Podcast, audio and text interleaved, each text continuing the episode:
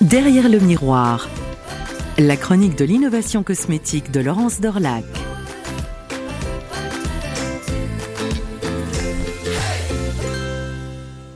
Prenez une occasion unique de rester enfermé chez soi. Ajoutez-y l'impossibilité d'y recevoir du monde.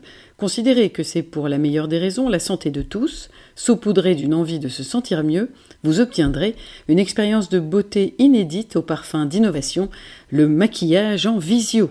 30 minutes face à face en visioconférence avec une styliste beauté. Rien à voir avec les tutos, les tutoriels de maquillage qui font fleurer sur la toile, car là, la spécialiste, faite avec les moyens du bord, elle se maquille en même temps que la cliente. Et celle-ci apprend au fur et à mesure à reproduire les mouvements utiles et à apprivoiser les produits dont l'achat lui a permis de bénéficier de ce moment.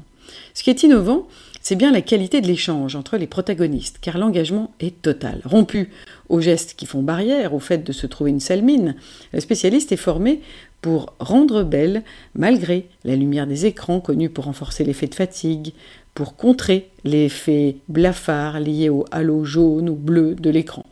Une version luxe est aussi possible, c'est 60 minutes de tête-à-tête -tête avec un make-up artiste, Tom Sapin en l'occurrence, ambassadeur de la marque américaine MAC Cosmetics car poussés dans le grand bain de contraintes, ce sont bien deux partenaires qui ont dû plonger. Une plateforme, Joli Moi, qui en temps normal orchestre la venue domicile des stylistes beauté pour délivrer des conseils beauté sur mesure.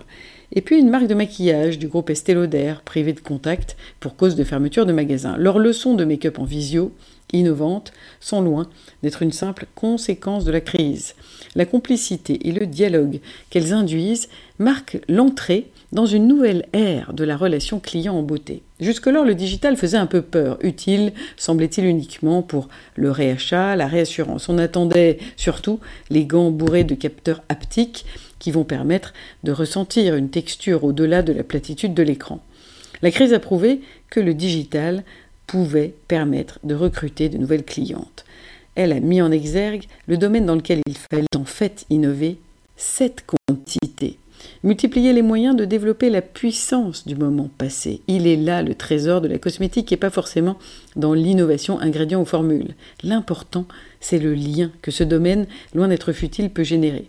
Alors certes, la réalité virtuelle, avec ses possibilités hyper réalistes de tester des produits, va venir aussi nourrir cette offre prochainement et enrichir le dialogue.